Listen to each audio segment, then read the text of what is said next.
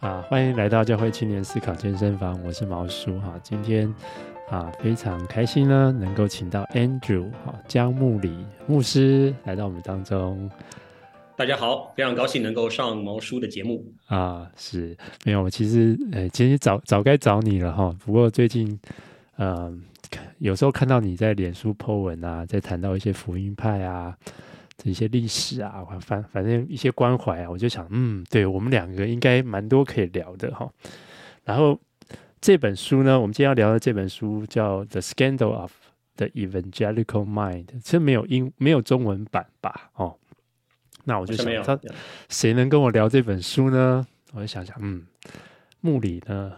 ，Andrew 应该是。应该是很乐意跟我聊这本，我猜测了哈，所以我就 透过脸书跟他沟通了一下，这样子他是不是勉为其难的答应嘛？哦，没有没有没有没有，呃，我我只是想要找一个比较合适的时间，我们可以聊。哦、呃，今天是正好，对，今天 Okay. 呃是个好日子。OK OK，天气还好是吗？啊，对对对对对，也也忙完了啊、哦。呃，好。这本书呢，中文不知道怎么翻哈，就是福音派心智的丑闻哈。如果直译的话哈，那这本这个人这个作者叫做 Mark Noll，也是一个啊相当有名的一位历史学家哈。哎，不过在聊这本书之前，可能要先啊先让听众朋友也认识一下 Andrew 的一些背景哈，然后。啊、呃，让大家了解一下为什么我们会来聊这本书哈。那你现在是在高雄的一个啊双语教会牧会对吧？嗯，对。OK，不过你是你有一个蛮特殊的背景，你是你应该算是混血对不对？呃，对，妈妈是英国人，然后爸爸是台湾人。Okay. 哦，那是你是在台台湾长大？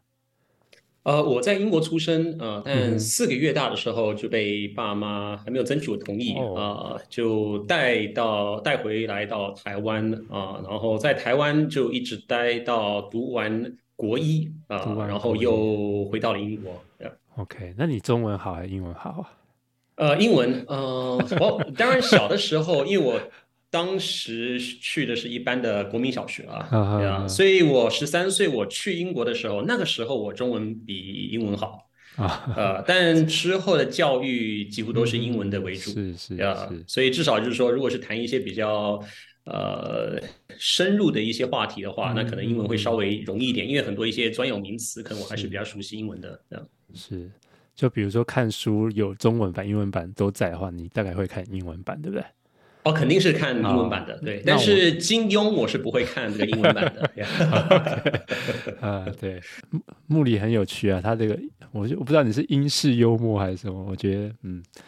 嗯，跟你聊天很开心哈。就是虽然跟你不是很熟，没有见过几次面，其实应该第三、第二次吧，第三次哈。好像是，对。不过我们还有一些幽默，就是有点冷了。呀，这个其他文呃民族一般会觉得，就是说呃，这个怎么听了之后，这个突然间这个气温就降低了很多。哦，OK。不过你还是有一点台湾乡土味啦哈。哦，对。你有蛮特别的一个家庭哈，我像你，你母亲是宣教师嘛哈，那你自己好像我我反正就。在访访问你之前，东听西听一下，听说你是十七岁自己也想成为宣教师啊？对对对对，哦、哇，那是你想不开啊？对对对，没有，确实呃，就我十五十六岁的时候，那时候是想不开了，对啊，因为我觉得。就是人生没什么意义嘛，可能也是因为呃到了英国，然后很多文化冲击，然后又被霸凌，啊、呃，然后就觉得就是说我活着这么，我不知道到底我我人生的价值是什么啊、嗯呃，我人生的方向是什么，完全没有答案。嗯呃，所以是我十七岁，然后参加一次短宣，呃，当然也是人生当当中第一次短宣了，是那个动员会 OM 他们办的，呃，然后我一边就是呃。在伦敦的街道上，然后敲人的门，然后想要把福音介绍给他们。呃，反而我觉得是神，就是那个时候啊、呃，真正得着我啊。然后我那时候就真的学会，就是呃祷告，呃学会与与主亲近。嗯哼呃，那因为这样的一个体验，就反而让我觉得说，好像对我而言，宣教是最有意义的一件事情，是因为是在这次短宣，我觉得我才找到人生的意义。嗯嗯，嗯，所以从那之后，我就想要投身在宣教当中。哦，不过很奇怪，那你为什么大学会跑去读哲学？因为这个宣教跟哲学通常好像连不在一起啊。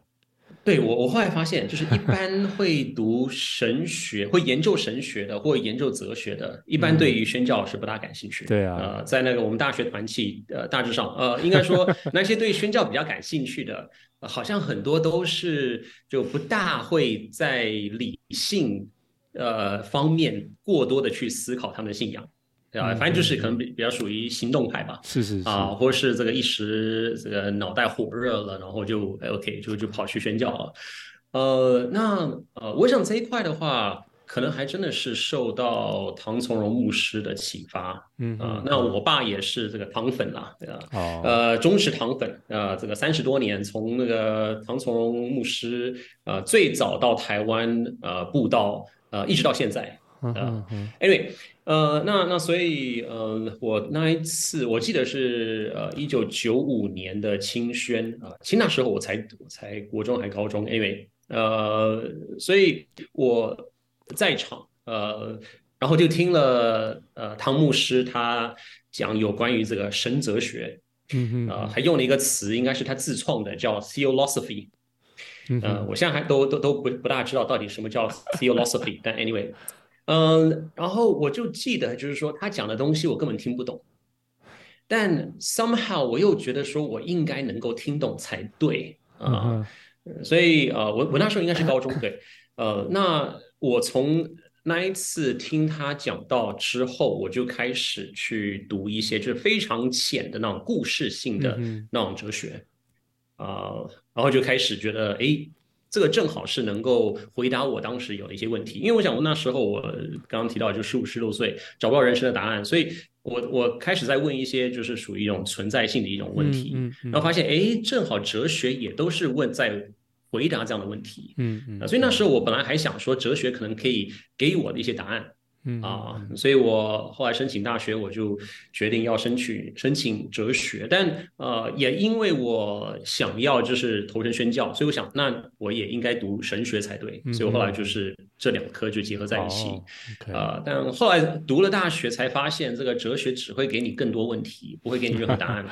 啊、呃，所以那也是为什么我大学毕业，然后我就呃决定就是说要继继续在神学院去呃专攻神学。啊、呃，然后而不是再继续在哲学方面受深深深造，因为我觉得，呃，我这个我这个人这个已经够有问题了，我还要再再让这个自己问题再再增多的话，嗯，那好像对我没有太大帮助。这样，真的很有趣哦！你刚刚讲那个历故事啊，你在讲你高中的时候去清宣啊，那我真的就想起来呢，我好像也差不多那些，不过是好像考上大一的时候，所以我可能跟你差不多年纪。不过 那唐那个时候是，是唐从容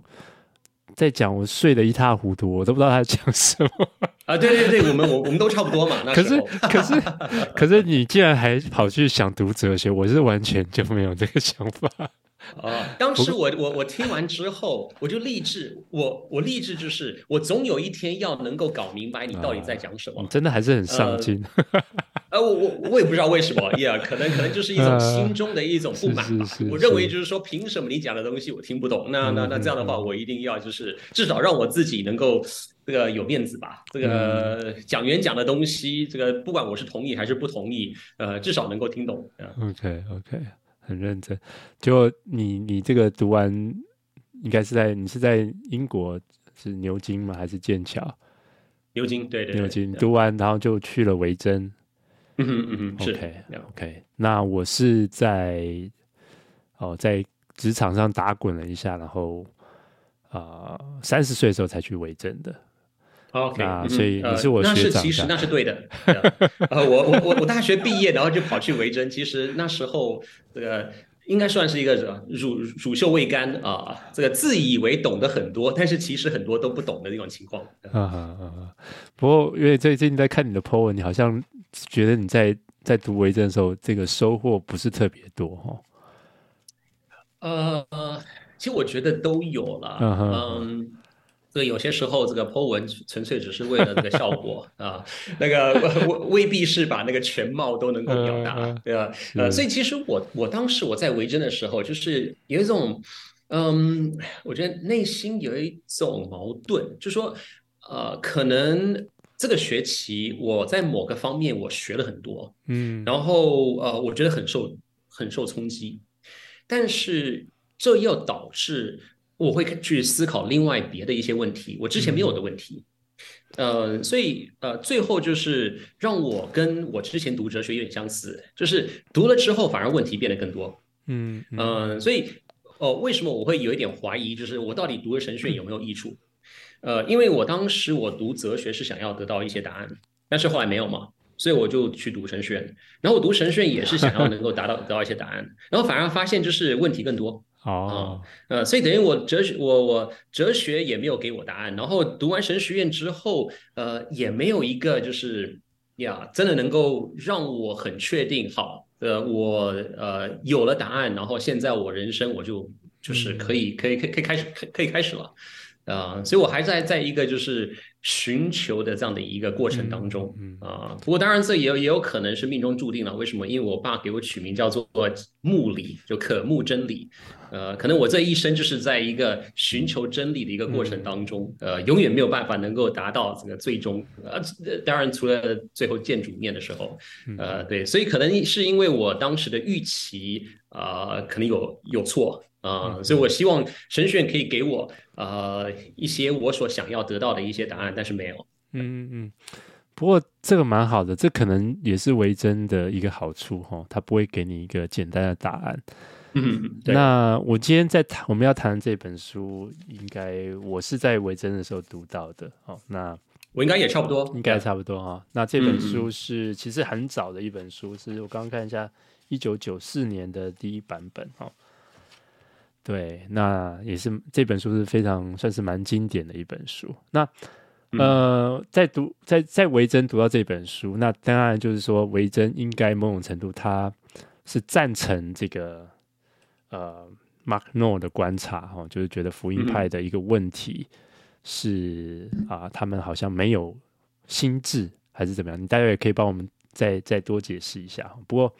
我想为什么会提到维珍，就是说其实。呃，我自己是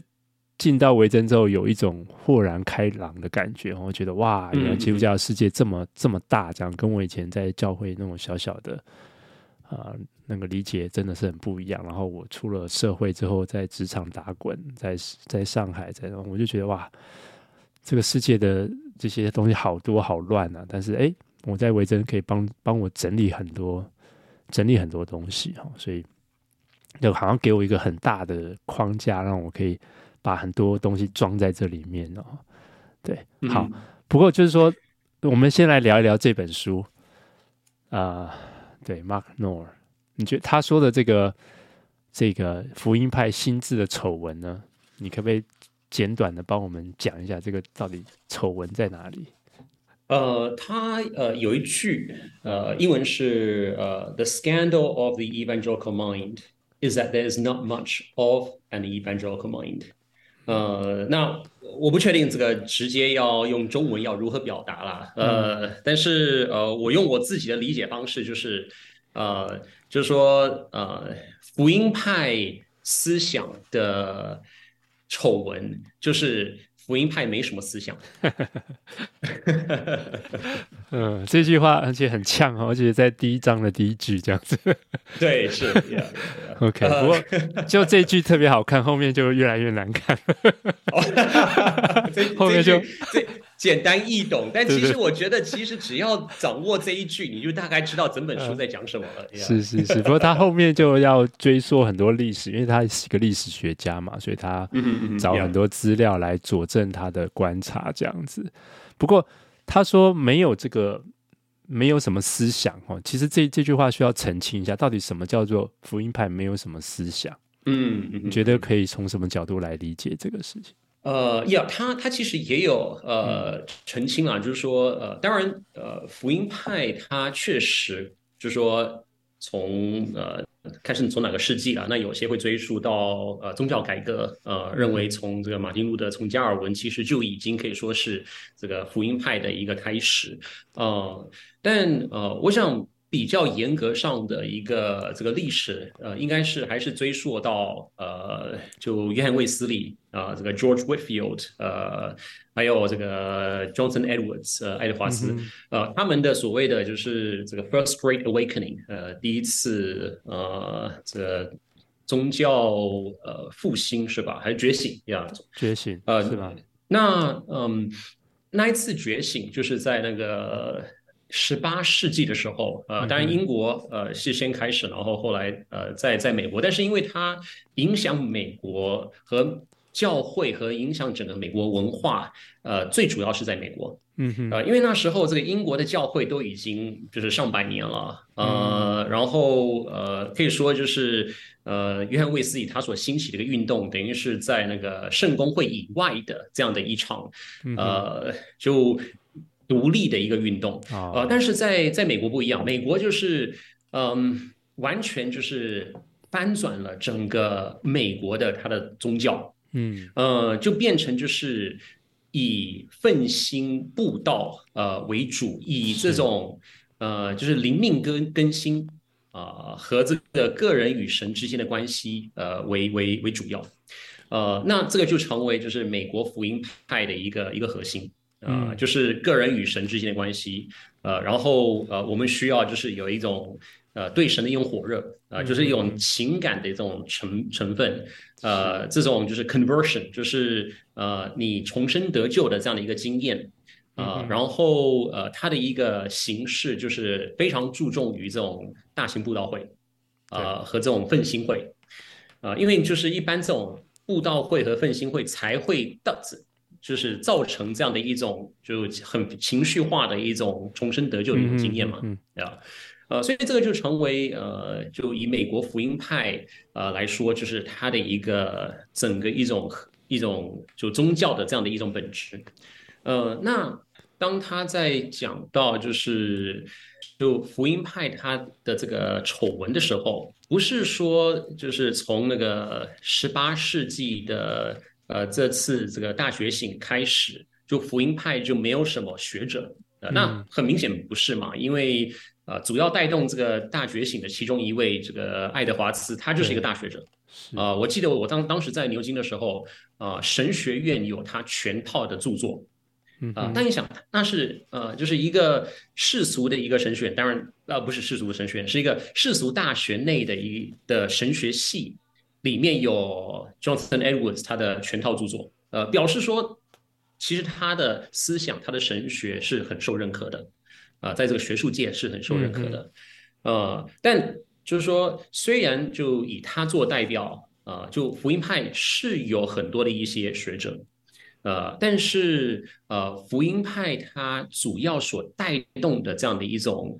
就是文化，嗯哼，呃，反而是一个。反制的文化，嗯嗯嗯，呃，就虽然就是呃，这个约翰卫斯理和这个爱德华兹，他们是他们都是学者，呃，Jonathan Edwards 他是牛津的这个老师，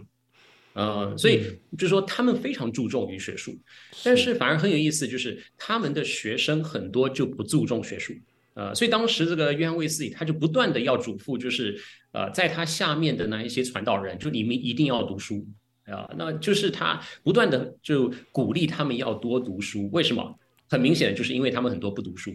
啊，为什么？因为他们觉得就是说最重要的是是圣洁啊，因为他们就兴起的是就呃圣洁，呃，这个卫理宗是一个圣圣洁运动，所以他们就专注在于就个人的圣洁，专专注于与神的一种这个那个灵修生活，因为他们也是受到呃就德国的这个金钱主义的影响，也就是主要重点不在于。教义而在于我们与神之间的关系，嗯啊，那所以他们所教导的是很着重于这种，就是与神个人关系一种一种感性的一种经历啊，灵修呃和这个圣洁生活，就不是着重于在知识、在学术、在教义啊，因为重视学术、重视教义的那是早期清教徒的传统啊，那是圣公会他的传统，他很重视这个学术，很重视教育。呃呃，很重视教教义，啊，但是反而啊，就第一次大觉醒，它就不是一个很重视这个教义传统的一场运动，嗯嗯，呀，所以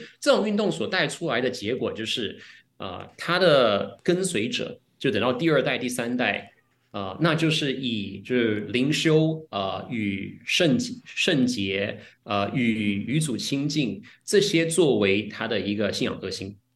啊、呃。那学术啊、呃，那神学就不成为次要的啊、呃，所以这就成为就是所谓福音派的他的一个嗯，就丧失了这种理性传统的呃主要一个脉络了。所以基本上，你觉得就是他认为说是因为这个大觉醒，他本来他有有好处有坏处。一方面是帮助大家好像恢复了那种更活泼的生命哈。那可能在圣公会那种传统里头，它是比较宗教，就是啊、呃，就是你生下来可能就基督徒这样子。但是他在这种大觉醒之后，就大家可以就，但是所以他特别强调要那种重生得救嘛哈。当然这个这个有他们自己的处境在背后。那、嗯、对，所以说他就强调一种好像在这种蛮情绪性的，然后蛮及时性的，然后你这样讲奋心布道，他也是要某种程度看到果效啊。有没有人信？有没有人相信这个觉知的信主请站起来或什么？就是举手，就好像每一次都会有一些需要果效。那学术本身是需要非常耐心，它是非常寂寞的，哈，或是某种程度来说。那好像跟他就有一点点张力了哈，就说，那福音派传统好像是不是就往这个比较更快有实用性的角度来来走，而不是更深的去研究这些东西？我这样对，我觉得呃呃，这个当然也跟当时的美国文化和处境是很有关系的啦。嗯嗯，呃，因为你想，就是十八世纪的美国那时候，呃，可以说还就。就第一次大觉醒，这个美国这个国家都还没有成立啊。那后来这个美国成立了啊，但是他们也要开始就就就往就往西去那个开始开拓嘛。那嗯、呃，所以那个时候就是大家这个着重点其实就是在生存。嗯、呃，所以整个美国就是初代的一种文化，其实就是一个一个很实用的一个就是如何能够生存的这样的一种一种一种文化。呃，所以这样的一种文化其实就进入到教会内，嗯啊、呃，那所以大家就是呃，整个生活就是强调于就是我如何能够生存，呃，那呃，我的信仰当然也是就是说对我就呃实际的这个生活层面就是有关联，呃，没有太多这个有这种奢侈可以去做很多学术研究，因为呃，就是呃，欧洲有就是。可以说很悠久的这样的一种学术传统，呃，那是因为就是上百年的稳定，嗯、呃，所以有这样的一些就是闲暇人，就他可以有这个闲暇时间，呃，可以去做很多的一些学术研究，呃，但是早期美国就这样的人很少啊，呃，因为这样子的人一般来讲就是你需要，要不就是贵贵族，呃，要不就是你已经就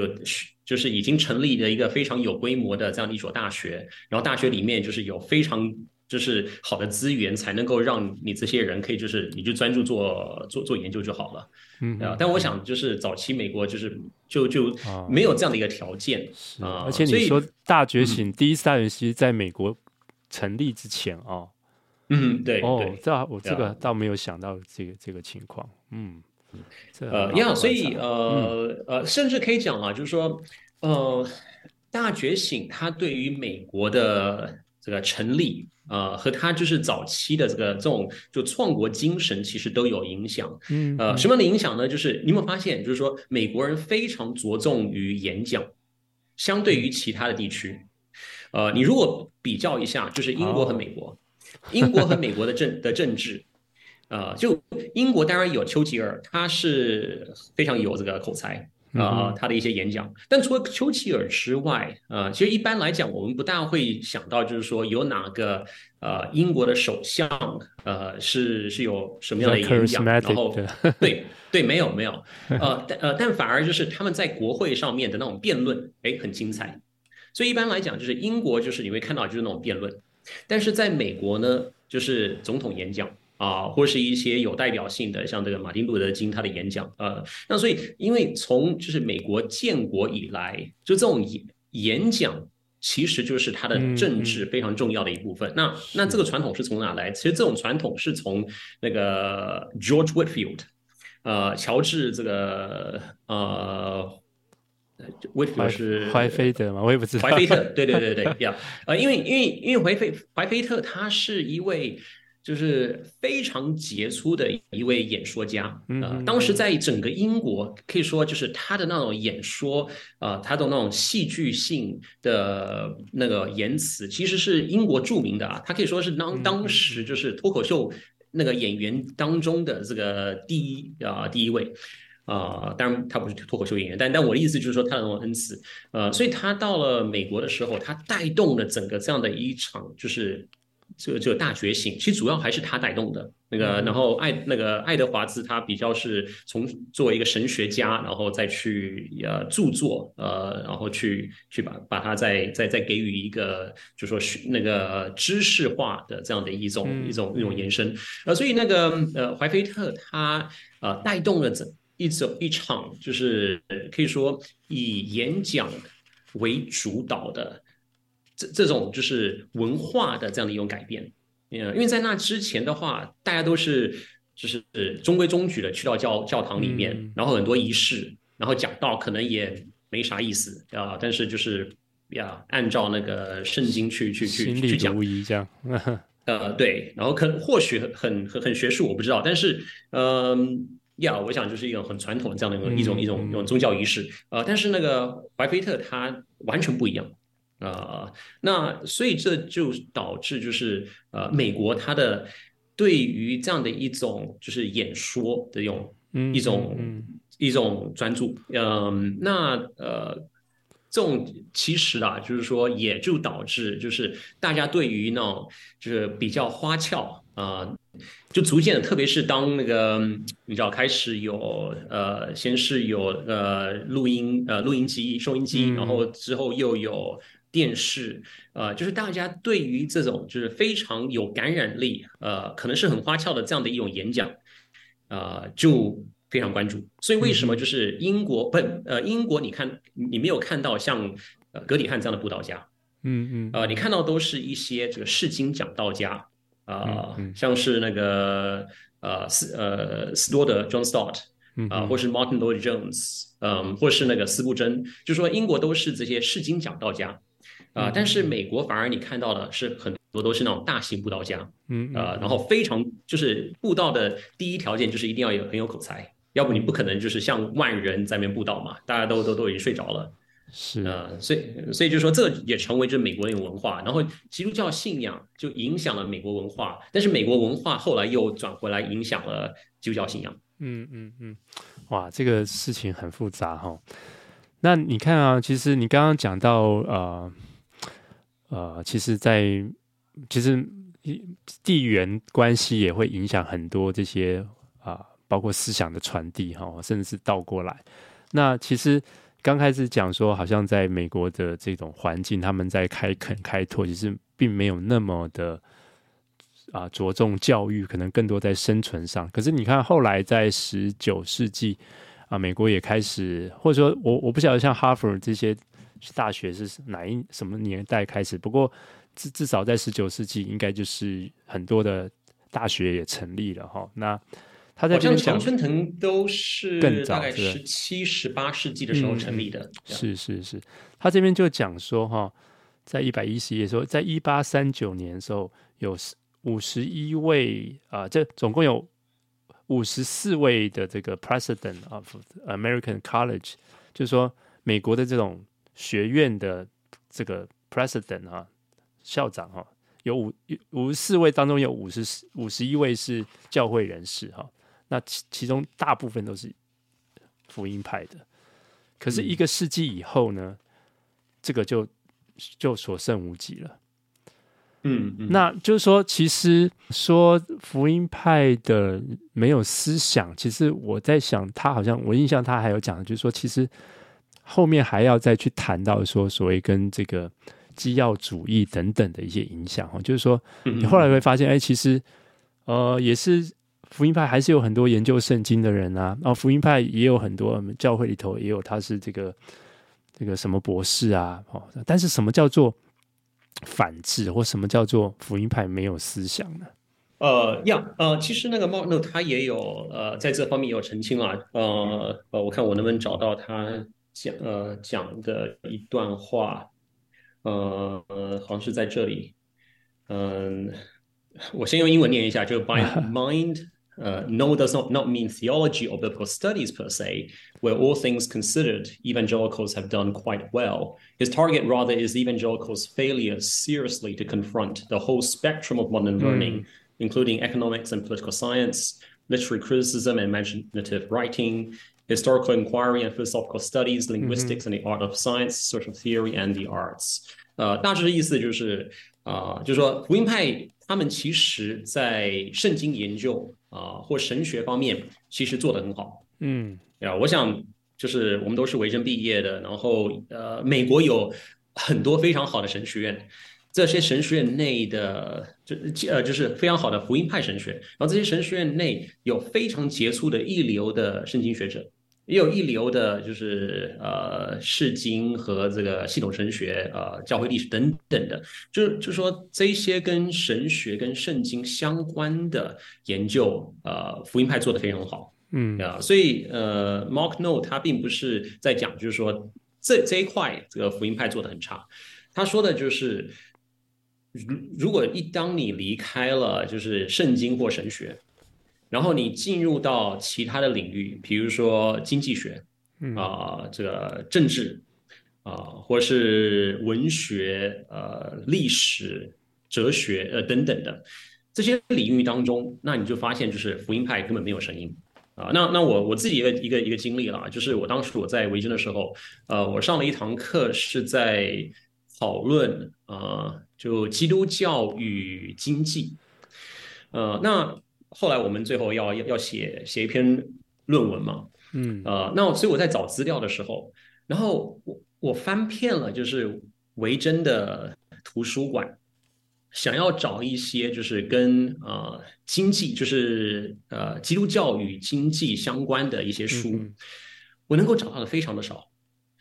呃，那。后来我我找到了最呃对我当时写的那一篇报告最有帮助的，反而是呃因为维珍是在那个 UBC 啊、呃、啊这个卑诗大学里面，呃我是在卑诗大学的图书馆，我找到了就是一些经济学家他们在做一些就是道德方面的一些反思。啊、呃，因为我想要探讨，就是到底这个经济学或者说这个资本主义，啊、它是否是合乎就呃信仰，呃基督教信仰，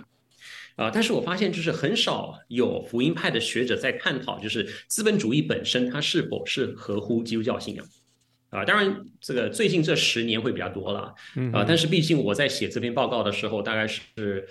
二零零三年左右，啊、呃，所以那个时候就真的就。就就没有，嗯，没能够找到几本书，呃，所以反而是一些我不知道他是不是基督徒，可能不是，可能是，但是一些经济学学家，然后他并不是以基督徒的身份，呃，在写有关于就是对于这个经济学对于资本主义的一些反思，反而对我写这篇报告，呃，这篇论文会会比较比较有有帮助，呃，因为福音派就根本就不大关心这个领域呀，至少当时，嗯，所以。我来重述一下你的话，就是说，呃，其实他这边有讲到，就是在社会引领这些风潮或引领学术的这些人，不管是马克思啊，这种韦伯哈、德尔肯、涂尔干、弗洛伊德等等，就是大部分的这些影响社会人文学科的人，基本上都不是基督徒哈。就是说，如果你相比在再往前一两个世纪，在英国、在欧陆，好像这些很多人他还是。可能带着这种信仰的热忱在思考很多的学科，我我不确定这样讲对不对，但是就是说，可能到后来这个福音派的这种，呃，待会可能我们在讨论说为什么会这样，就是好像有一种圣俗二分的这种感觉哈，那好像就着重在圣经，但是对于世俗我们所谓世俗的学科哈，但以前可能在中世纪不会这样看哈，嗯，对，然后就觉得说，哎，哦，这些东西好像都是。越来越世俗了，然后他们慢慢就把这个领域给让拱手让出去了哈。那他们没有从一个基督徒的角色来说，哎，那我们怎么看待经济？那我们可不可以带着基督基督信仰的角度来思考经济？那到底这个经济系统到底对人性有好有坏？从基督信仰的一些基本的呃假设来思考哦。那福音派基督徒，你你的信仰跟你的这个在学科或是你的工作，好像就有一种断裂哦。你没有办法带着基督信仰的一种关怀，哦，甚至是神学的思考进到那个我们的日常的那种生活跟学术当中。我我这里有一个有一个例子啊，呃，就是前几年的时候，呃，我在做这个学生时工。呃，然后我认识的一位，呃，他当时在读大学，但后来，呃，当我呃有机会，呃，就到美国，呃，去找他的时候，呃，他那个时候在就读的是哈佛的法学院。嗯，呃呃，那他就邀请我，就是参加他们的团契，然后给他们的那一些就基督徒的这一些呃法学院的学生，呃，就给给他们就带带查经，嗯，啊、呃，那呃我必须要承认啊，就是呃我没有带的很好，然后后来他们问我的一些问题，其实我我也答不上，呃，因为我发现就是一帮这个就是法学院的学生，呃，在看圣经，然后会问的问题，就是不不是平常我所能够。回答的或去思考的一些问题，呃，但后来我跟就是邀请我的这位呃朋友，呃，他是呃就是哈佛法学院的校园团契的主席，啊、呃，所以为什么他可以邀请我？呃，然后我在跟他聊的时候，我就我就我就说，我就说呃，我就问他了，就是呃，他有没有试着把他所学的和他的信仰结合在一起？嗯哼，啊、呃，然后他就问我，呃，就是。我是什么意思吗？然后我就随便就是拿了就呃他当时正在看的一篇文章，然后呃我就问他说好，比如说这篇文章好了，嗯，那呃他写的是什么我不知道，但是你有没有尝试着就是从基督教的观点来看这篇文章？然后呃他的回答呃不是说呃没有，或是没有这个时间，或是呃。呀，对，他平常很忙或怎么样，而是他从来没有想过要问这个问题，他从来没有想过要这么做。嗯、然后问他，呃，你的教授当中，我想应该有一些是基督徒，呃，他们有没有试着从信仰的角度来探讨法学？没有，就完全没有。嗯、呃，就是说，哇。你你在哈佛的你在哈佛的法学院，呃，你应该算是就是整个美国呃研究法律当中的最优秀的一帮学生之一。你还是就是你们团契主席啊，但是你从来没有就是试着就是从基督教的角度来去思考去反思你所读的啊，可能对于整个美国未来呃其实都是一些相关或很重要的一些议题。他的回答是：呃，Andrew，你应该多来美国。呃，什么意思？意思就是，呃，你应该多来跟我们这些学生，就是来讨论，oh, 呃，oh, 然后来就是给我们灌输，就是呃，让我们意识到，就是有这样的一些问题，我们需要去思考了。呀，要不然的话，我们就忙着在在这边念念书，我们根本就不会去思考这些问题。呃，呀，所以所以我想，哇，那是大呃大概十年前的时候。呃，之后我就再也没有机会去美国了。嗯嗯，呃，但但就让我看到，其实 Mark No 他写这本书，呃，好像是一九九四年。呃，我跟这位朋友跟他聊，呃的时候，大概已经都快过二十年了。呃，但其实还是一样。嗯嗯、呃，这个哈佛法学院的基督徒学生，呃，并没有试着把他们的信仰和他们所学的学科把它结合在一起。嗯哼，嗯哼。对，这个也就是我当初去维珍就觉得很惊讶的地方哈，就是至少是他们努力做这个尝试哈，然后这也是我为什么想要做这个 podcast 系列的原因哈。我觉得这个实在太重要了，因为基督徒如果你不懂社会学，我们现在还不要讲说基督徒一定要成为社会学的顶尖的声音哈，至少你要懂别人在说什么，或者是哲学的研究，或者是经济学。那我就觉得，在维珍的时候，给我的一种感觉是，这些老师们，就算他是圣经学者，他们也蛮关注在这个世俗的所谓世俗的领域。今天基本上，应该我们不应该从上帝国的角度来说，没什么东西是世俗的嘛。上帝创造这个世界，所以，嗯。对，所以我之前在维珍，我不晓得上的课跟你们一样，我上了这个，然后上这个 Christianity and Capitalism，我就觉得哇，怎么可以有这样的这么刺激的思考？我就在发现啊，原来我们都在 Capitalism 这个系统里转来转去，然后我们都觉得很累，然后也觉得它有问题，可是我也不知道问题在哪里。但是透过基督教的这个思维呢，其实我们可以提出一些建设性的批判，哈。是对对，那我就觉得这个其实是非常非常重要的。那我觉得很可惜，就是说，呃，像我们在美国的教会，就我们大部分可能是理工背景的，那对于文科什么的都比较本来就训练比较少，所以就觉得好像，哎，我们的那个人文的部分就 好像比较弱一点点，好像好像就圣经、圣经、圣经，神学院我觉得也是这样哦。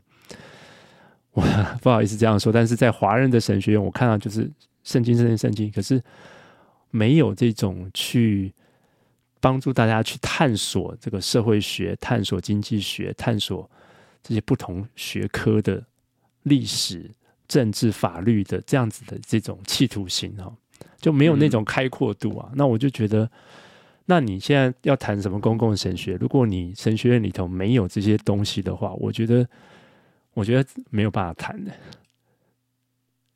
呀，我想，呃，华人的神学院大多数应该还是以训练呃教会的传道人为主啊。嗯、呃，所以他所关心的就是呃未来的传道人他们在教会所会面对的问题。呃，那可以说一般来讲，这个传道人在教会内，呃。讲道、教导、呃辅导、呃探访，还有教会管理，还有就是忙着这个可能是幸福小组，anyway 等等的，呃或者是一些这个布道会啊、呃、或其他的，就是说这些东西都已经够你忙了，嗯、大概百分之这个九十的时间都这个花在这些事情上面。呃，那另外百分之十的时候，呃，可能就是你就你就只只会想的就是 OK，好，那我如何可以就是偷闲，然后去呃读一点这个我有兴趣的一些东西，呃，或者是个多多陪陪家人，呃，会去关注社会议题，呃呃，除非你本来就是很关注政治了，呃，要不然的话，你根本就不会有这个时间精力去关注任何就是教会以外的这个世界。呃，那再加上，如果你本来也没有读这方面，就是你你大学你读的也不是这个政治或是这个社会学，呃，那你也没有任何可以就是帮助你去反思的这样的一些呃，就是背景教育的情况之下，那传道人怎么可能会去有这个能力或这个时间？呃，对，所以呃，我想呃，就是说，因为神学院他就他就是有很。很清楚的，就是我就是要训练工人，呃，然后工人他所需要的，其实主要还是以教会内的事情为为主，呃，所以公共神学，我想不会是成为他主要呃要去探讨的。好，这个听起来很合理哈，就是说听起来好像的确现况是这样子哈。可是为什么神学院的训练一定只能够训训练所谓牧养的这样的工人哈，或者是说？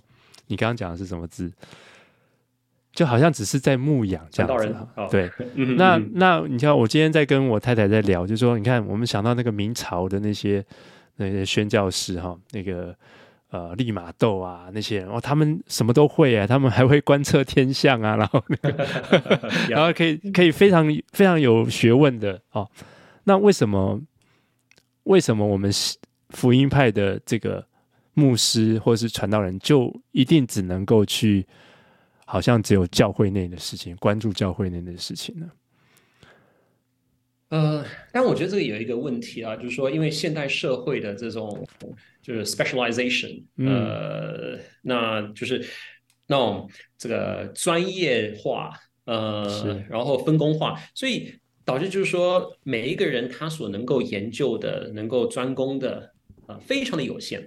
呃，那所以如果一位传道人他希望能够就是多一些呃知识装备的话，那一般来讲会怎么办？那可能就是回到神学院去读一个教务学博士啊、宣教学博士啊、当然也可以读个神学博士。Anyway，呃，那。他所专攻的其实还是就是非常狭窄的这样的一个，就以教会内教会内的神学、是呃，那很少会有传道人就是 OK 好，我的闲着没事，然后去读一个这个法学硕士。呃，虽然我是呃，其实我一直都很想要去读一个政治学硕士，嗯，或是国际国际关系这个硕士，但是呃，还没有那个还没有闲到那种程度，嗯嗯。嗯呃呀，所以呀，我觉得这个一方面也是现代社会的一个问题了。但呃，另一方面，呃，我觉得啊，就是说，呃，神学院其实它可以在它的一个招生方面，呃，可以更广泛的去就是看待，就是说，我们其实应该不只是训练这个传道人，我们应该是训练各行各业的呃基督徒。对，呃，那如果他愿意，就是因为一般来讲，比如说，呃，我我我写很多，呃，就神学院的这个推荐信，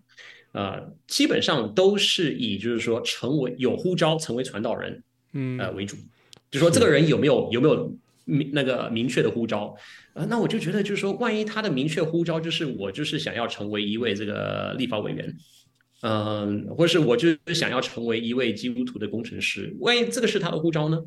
对吧，但一般来讲，这个神学院就不会考虑这样的人。嗯、是、嗯，所以，所以我想这也是就是可能传统的这个神学院需要呃更就是开阔的去去探讨，就是说我们这个是不是也要就是去招收未来的传道人以外的呃各行各业的基督徒，嗯。嗯这个我们待会可以再聊，它有没有什么历史的背景哈？但是我今天想要谈，我记得我在哪一集，在你的可能是跟嘉华的访谈中，你有谈到哲学哈，就说，哎，我们这个神学院会花很多的学分在学希腊文跟希伯来文，可是却花没有学分学哲学。嗯，Yeah，对，我觉得这是非常不可思议的事情。那对你也谈到说，其实希腊文、希伯来文我们都忘差不多。那我觉得我在维珍的一个好处就是说，我只修了六学分的语言吧，还是三学分。然后我剩剩下的课我都去学杂七杂八的东西。那我修了一个非常喜欢的课，就叫 History of Philosophy。那我觉得这个东西一个 survey，觉得帮助我解决了好多好多问题哦。帮助我看清楚好多好多争议，然后他的或是这个神学的脉络，为什么会讨论这些东西？然后看清楚现代主义、后现代主义等等，我就觉得哇！可是神学院没有这样的课，我就觉得实在是太可惜了。就是对，所以怎么办？你是要开神学 院？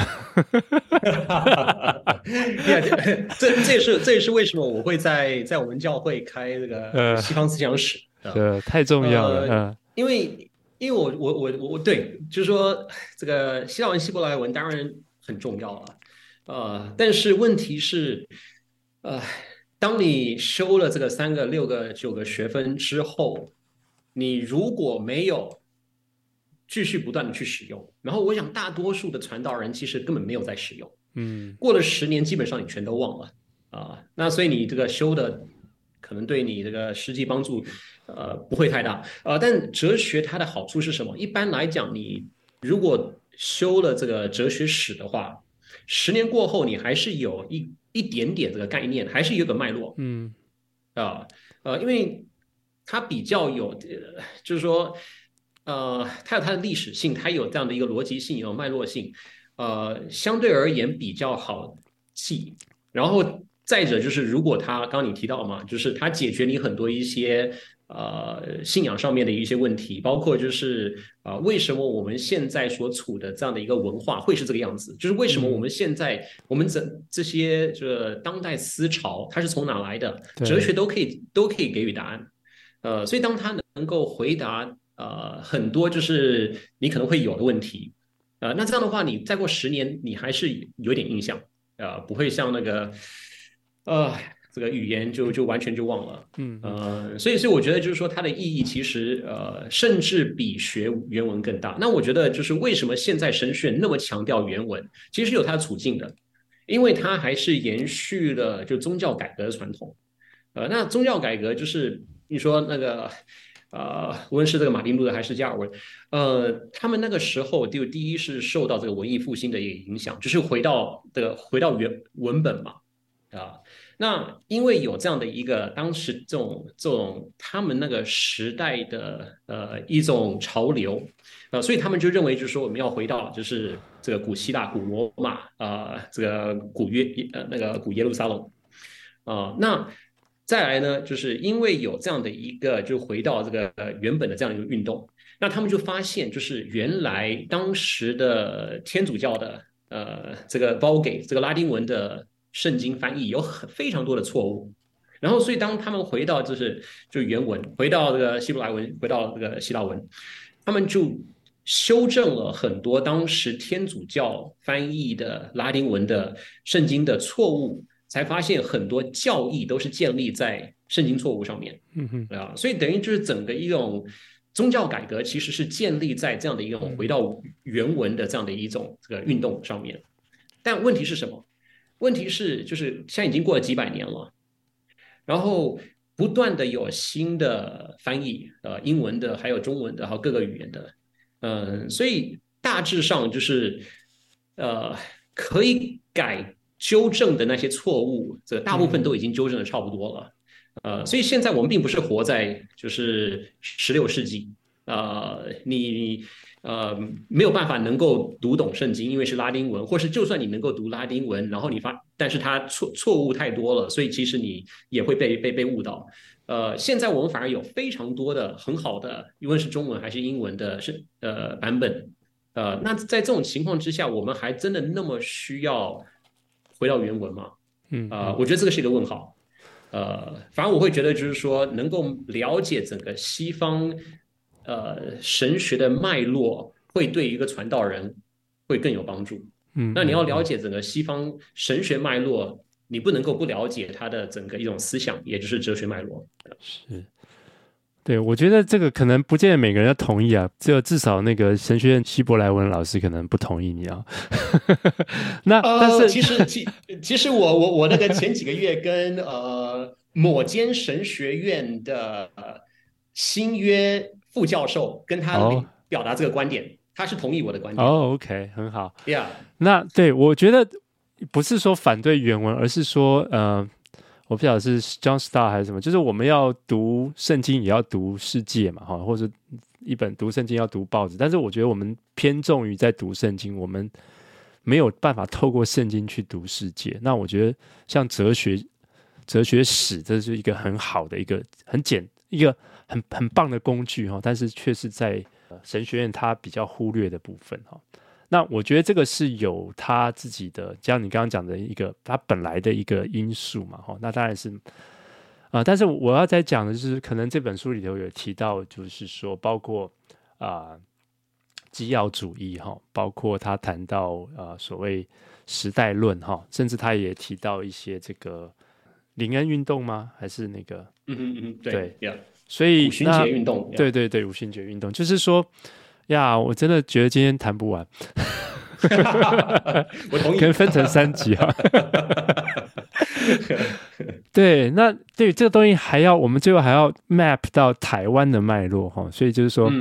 因为这个东西其实都跟我们现在的教会有关联，好，但是这这种东西要慢慢把它梳理开。但是其实刚才讲的这个。福音派没有思想，最后最早谈到这种呃近前啊，所以比较这种大复兴的这种比较强调立即性情感面的之外，然后还有他书里谈到蛮多跟这个所谓基要派的这个运动的影响啊，基要派运动包括他们所谓时代论嘛，对不对？我刚刚不知道有没有讲到，对，所以你可不可以帮我们解释一下，为什么基要派啊时代论这些东西到底为什么跟我们现在的反制是有关的？呃，要，那嗯，时代论它是源自于这个十九世纪的英国啊，呃，所以如果你回到更早的，比如说你们如果回到这个马丁路德，回到呃加尔文，当他们在解释圣经的时候，你是完全绝对看不到任何时代论的呃一些一些因素。呃，那时代论它是把就是说整个人类历史分成几几个不同的时代。嗯啊、呃，那呃，这就有助于就是能够划分，比如说为什么旧约的很多的一些律法，呃，神的这个启示和新约就截然不同啊、呃，然后也能够解决就是哎，为什么啊、呃，早期教会它有非常多的这些神迹启示，还有很多一些比如说呃预言，呃呃这个方言等等的，然后后来哎教会时代就没有了，嗯哼啊。呃然后他也能够呃，就是把很多包括旧约，还有就是启示录有关于就是末世的很多的一些东一些东西啊，呃，他又可以就是拿来拿来解释，就是那个就是一个末世的时代，然后或者就是一个千禧年的一个时代，对吧？所以他就划划分的很清楚。然后就是说哪些经文是属于哪些时代。那如果现在我们不在这个时代，这些经文其实就不适用用于我们。啊，所以这样等于就是说，基督徒完全就不需要太在乎旧约的任何呃那些呃律法遗文等等的。为什么？因为那就是旧约时代呀。啊，那我们现在活的这个时代是完全不一样。然后现在我们也不需要太多的去。就是想，就是说，OK，好，就耶稣他再来之后的那些经文啊、呃，因为现在我们还没有活在那个时代，OK，好，所以他呃，对于我们读圣经，其实是一方面就变得就很很很简单，嗯啊、呃，任何一些你觉得不大，就是有一点呃怪怪模糊、嗯、怪怪的那些经文，就就是 OK，那不那个不属于我们这个时代，呃，所以我们不需要不需要在乎它。啊，好，太太好了，我们就关注关注这个，我们现在这个时代就是要这个大使命，就是要传福音。嗯，那呃，他的一个就是与刚刚我们讲的这种反制有什么关系呢？就是他会把很多呃，当时西方就进入到十九世纪末。然后，呃，整个一个工业化，呃，还有城市化所造成的这种世俗世俗化，呃，就很多人就开始就是离离开教会啊，呃，然后这个社会就反而变得越来越混乱。他会把这个把它就是这个归类于就是耶稣快要再来，嗯嗯啊，呃，然后我们已经进入到一个就是耶稣再来前的这样的一个逼迫。啊，就逼那个，所以就说，呃，世界会变得越来越糟糕啊。那这个就跟早期的呃其他的一些，比如说像这个斯布真啊，他所持的这种就是后千禧年主义就完全不一样啊，就等于就是说，像分成两派，一派呢是属于后千禧年啊，那这一派呢认为就是说社会会越来越好，越来越进步。嗯啊，只等到耶稣再来啊。那另外一派就是这个时代主义，时代主义会认为就是整个社会会变得越来越差，嗯，然后呢，已经就是烂到极点了，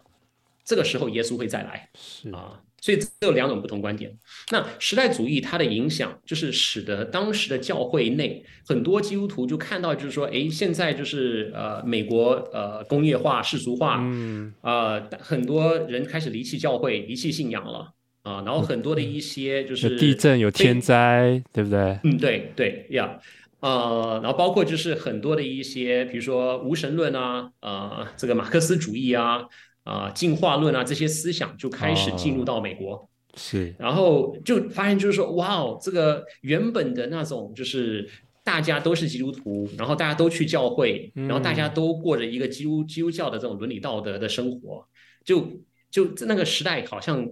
逐渐要过去了，啊，那所以这时候时代论就解释，就说对，没错，呀，这个就代表什么？这就代表耶稣快再来了，嗯，所以这就带给大家就是有一种盼望啊。就虽然社会越来越糟糕，但是那只是表明说耶稣快再来了啊，所以它是很有吸引力的。但既然就是耶稣快再来了，然后呃，这些就是社会问题，其实都是魔鬼撒旦呃在背后这个操作。那基督徒应该怎么反应？那基督徒当然就是就好像那个呃挪亚时代一样啊，我们就我们就建立一个方舟，然后我们就进入到方舟里面。呃，那个方舟是什么？那个方舟就是教会，就是基督教学校。就是基督教，就是从那个幼儿园啊、呃，一直到小学、中学、大学都是基督教的、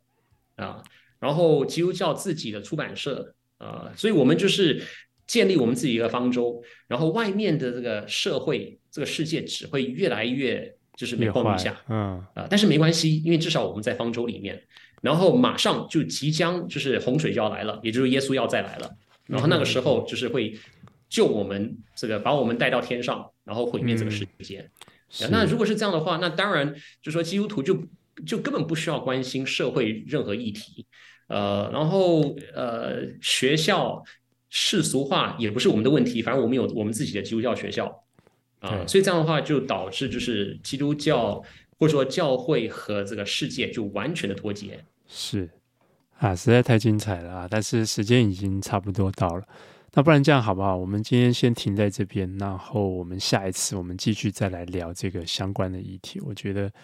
这一部分实在对我们来说太重要了。那我们先跟大家说声再见，嗯，拜拜。好，谢谢。